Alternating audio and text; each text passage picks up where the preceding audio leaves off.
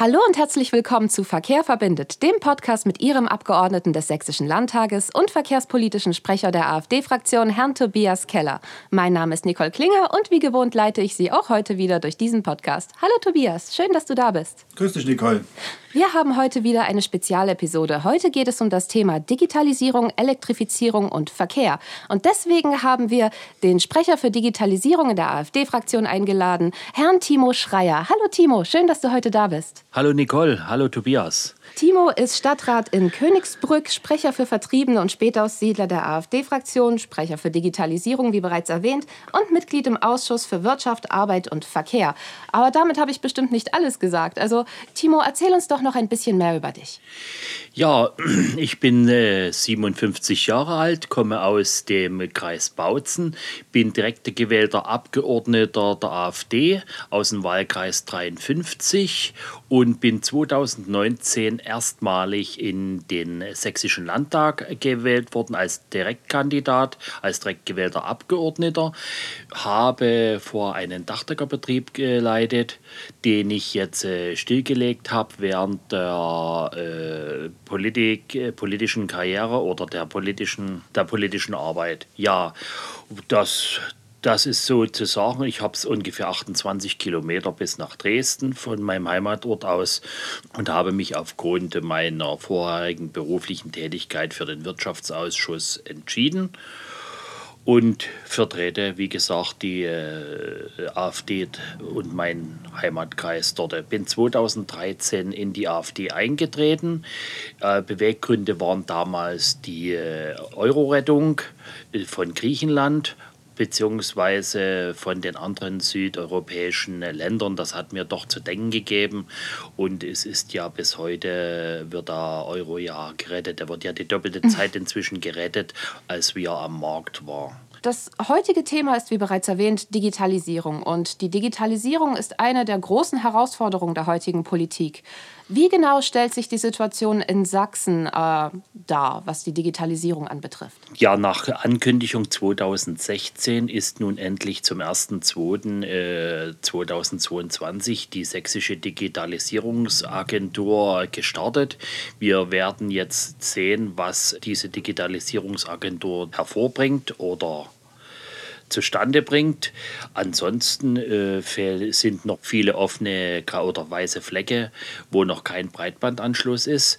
Für meinen Heimatkreis kann ich sagen, dass wir dort äh, diese Breitbandausbau fast abgeschlossen haben. Wir sind da hervorragend aufgestellt, aber in vielen Kreisen fehlt das noch die Digitalisierung der Schulen fehlt. Wenn man sieht, dass Deutschland äh, nicht unter den ersten zehn Ländern der Digitalisierung sind und wir uns aber als moderner Staat äh, nach außen hin ausgeben, ist das schon sehr traurig. Auch die Digitalisierung in Bezug auf die Verwaltung äh, lässt zu wünschen übrig. Es sind diese, wie zum Beispiel, dass man ein Auto anmelden und abmelden kann, voll digital. Davon sind wir noch weit entfernt, wie das zum Beispiel die nordischen Länder mit äh, Dänemark, Schweden, Norwegen und auch das kleine Estland schon lange haben. Tobias, die Digitalisierung betrifft nicht nur die Politik äh, und die Wirtschaft, sondern auch den Verkehr. Wie gut sind öffentliche Verkehrsmittel wie Bus und Bahn, aber auch Flugzeuge mit WLAN ausgestattet? Mit WLAN ausgestattet sind die Verkehrsmittel, die in die Ferne gehen, meistens. Also sprich Flugzeuge, Eisenbahn, Problem ist aber, dass äh, nicht überall das Netz da ist. Nützt mir kein WLAN was, wenn ich am Ende gar kein Netz habe. So, und die Netzbetreiber, die haben eben, was du schon angesprochen hast, Timo, ähm, ähm, graue Flecken. Das heißt also Flecken, wo ganz schlechtes Internet oder gar keins ist. Und wenn ich mit dem Zug fahre von Leipzig nach Dresden und irgendwo in der Nähe von Riesa fällt auf einmal das Internet aus, dann kann ich natürlich in den zwei Stunden, die ich da normalerweise fahre, eben nicht arbeiten. Ja, normalerweise ist ja Zugfahrt was Angenehmes, wo man sich hinsetzt, packt seinen Computer aus, kann seine Arbeit machen und dann steigt man nach zwei Stunden erholt aus und hat noch ein bisschen Arbeit dafür getan. Internetverfügbarkeit ist wichtig, aber viele haben finanziell nicht die Möglichkeit, sich eigenen, einen eigenen Internetzugang zu leisten.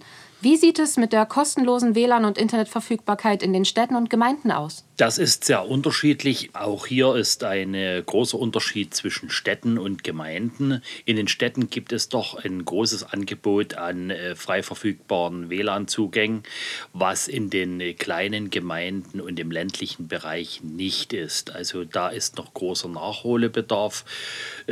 Auch auf den Strecken in dem ländlichen Bereich bricht ab und zu die Funkverbindung Verbindung zusammen. Dort ist, äh, dort ist wirklich, wie gesagt, großer Nachholbedarf, um eine stabile Internetverbindung äh, überall zu haben. Tobias, es wurde bereits diskutiert, 5G-Netze zu etablieren, um ein besseres Netz äh, für Deutschland zu gewährleisten. Was hätte 5G für Auswirkungen auf den Verkehr? Ja, 5G ist schnelles Internet. Viele sagen, dass es auch eventuell auf die Gesundheit Auswirkungen hätte. Darüber unterhalten wir uns jetzt nicht. Aber was mit dem Verkehr hätte, auf sich hat, kann ich sagen, in den Städten und vielleicht auch in den Gemeinden, äh, die im ländlichen Raum sind, könnte fahrerlose Verkehr stattfinden, wenn 5G ähm, realisiert ist. Das Problem ist aber, dieser fahrerlose Verkehr ist noch in den Kinderschuhen. Das heißt, es ist noch nicht mal gesagt, wie die Versicherung ist. Es ist noch nicht gesagt, wie, äh, wenn jetzt irgendwo was ausfällt, wer dann äh, die Kosten trägt oder wenn es Unfälle gibt, äh, die technischer Natur sind oder aber auch ein anderer einen reinfährt. Normalerweise, wenn zwei Menschen, äh, zwei, zum Beispiel zwei Autos fahren oder zwei Busse und die fahren zusammen, da war einer schuld. Aber wie ist es denn, wenn das so ein Ding total ohne Fahrer fährt und es fährt mit einem anderen Ding zusammen? Wer ist dann schuld? Wie kriegt man das raus? Ja, ähm, da gibt es noch große Probleme und äh, das 5G mag eine gute Sache sein für schnelles Internet, aber ich bin der Meinung, dass eigentlich erstmal alle Gemeinden und alle Städte und jedes Haus in Sachsen überhaupt Internet haben sollte. Und wenn solange das nicht gewährleistet ist, jetzt schon die nächste Stufe und die übernächste zu starten, halte ich für wahnwitzig. Man kann das nebenbei machen, aber man soll das eine nicht tun, ohne das andere zu lassen. Also, weil wie gesagt, es nützt keinem was, wenn in Leipzig alles wunderbar mit 5G ausgestattet ist. Und wenn dann in äh, irgendeinem kleinen Ort, da fällt jetzt keiner ein, aber sagen wir so, in einem ganz kleinen Ort irgendwo außerhalb äh, von Leipzig, Dresden und Chemnitz, die Schule nicht mal Internet überhaupt hat. So, das heißt also, Digitalisierung ist dann für Schüler völlig abgehängt. Und auch die Menschen, die in dem Ort wohnen, und seien es bloß drei oder fünf oder zehn, die können mit Internet dann nichts machen. Die können auch nicht Homeoffice oder irgendwas zu Hause arbeiten die haben das dann nicht.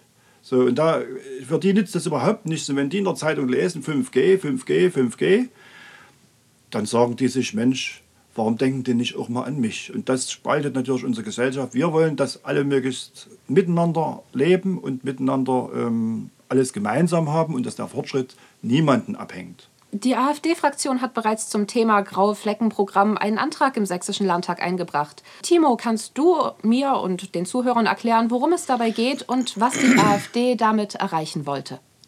Das graue Fleckenprogramm bedeutet, dass äh, Internetanbindungen, die unter 100 Megabit sind, äh, aufgewertet werden mit einer schnelleren Geschwindigkeit und äh, dass das gefördert wird. Dazu stellt der äh, Staat ein, ein Milliardenprogramm auf die Beine und äh, auch Sachsen hätte dort die Möglichkeit, äh, ca. 400.000 Anschlüsse aufzurüsten.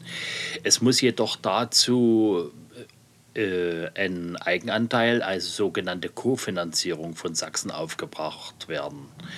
Bisher wird das, äh, die Zuständigkeit immer weiter verschoben zwischen den Ministerien und es kann passieren, dass die Fördermittel alle sind und wir dann diese vier, rund 400.000 Anschlüsse, die es bringt, die zu versorgen, dass, äh, dass wir das aus eigener Tasche bezahlen müssen. Das wären circa 500 Millionen, die wir äh, an Fördermitteln kriegen können und die wir dann müssten aus dem sächsischen Haushalt äh, selbst bestreiten, wenn die Kofinanzierung nicht zustande kommt, was ja ein Bruchteil davon ist. Also hier muss unbedingt äh, schnellstens was getan werden weil das Fördermittelprogramm dann auch ausgeschöpft ist. Das sehen wir jetzt gerade bei typisches Beispiel bei der KfW, wie schnell sowas gestoppt werden kann. Ja, ich wollte noch was dazu sagen. Ähm, das ist natürlich wäre eine schöne Sache, wenn der Freistaat hier die Gelder auch abrufen würde, die hier dafür da sind, äh, unser Leben hier in, in, in Sachsen zu verbessern. Leider ist unsere Regierung manchmal etwas langsam, um es mal vorsichtig auszudrücken. Ich hoffe, dass es vorhin nicht falsch rumgekommen ist ähm, mit dem 5G. Äh, es ist natürlich, gibt, äh, gibt es auch einen wirtschaftlichen Vorteil von 5G, und zwar Firmen im Werkverkehr die können das auf jeden Fall sehr gut äh, gebrauchen.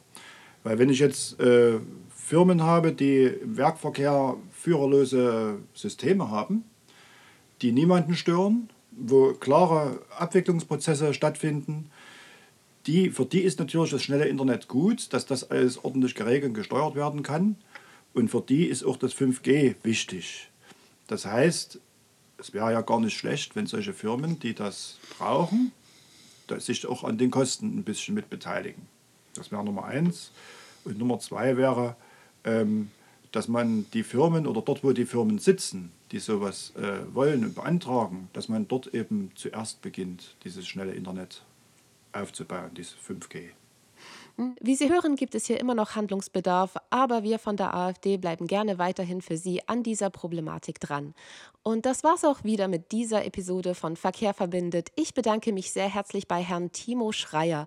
Wenn Sie weitere Fragen haben oder Anregungen, dann können Sie Herrn Timo Schreier auch gerne eine E-Mail schreiben unter der Adresse timo.schreier mit y slt.sachsen.de. Und natürlich bedanke ich mich wie immer herzlich bei Tobias und auch bei Ihnen, lieber Zuhörer, dafür, dass Sie eingeschaltet haben. Ich wünsche Ihnen eine schöne Woche und freue mich, Sie wieder begrüßen zu dürfen, wenn es wieder heißt Verkehr verbindet. Auf Wiederhören.